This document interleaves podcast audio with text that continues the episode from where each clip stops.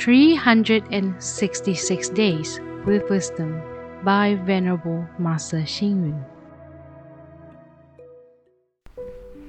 October 5th. Always saying please, thank you, and I am sorry will harmonize our lives. Always contemplating on goodness and repentance, engaging good affinity will beautify our personality. These days, youths like to fight and argue over different opinions because they are egocentric and not likely to accept education.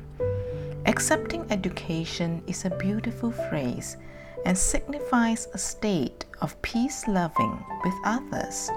Accepting education is the beginning of harmony.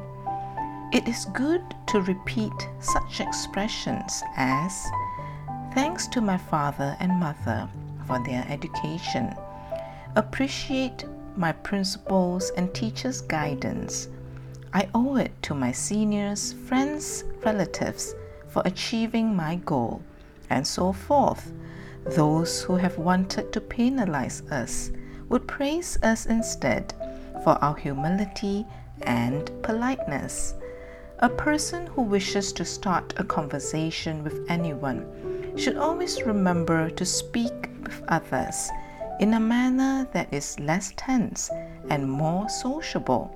If we can always express polite and respectful words, then arguments and awkward embarrassments can then be eliminated. Read, reflect, and act.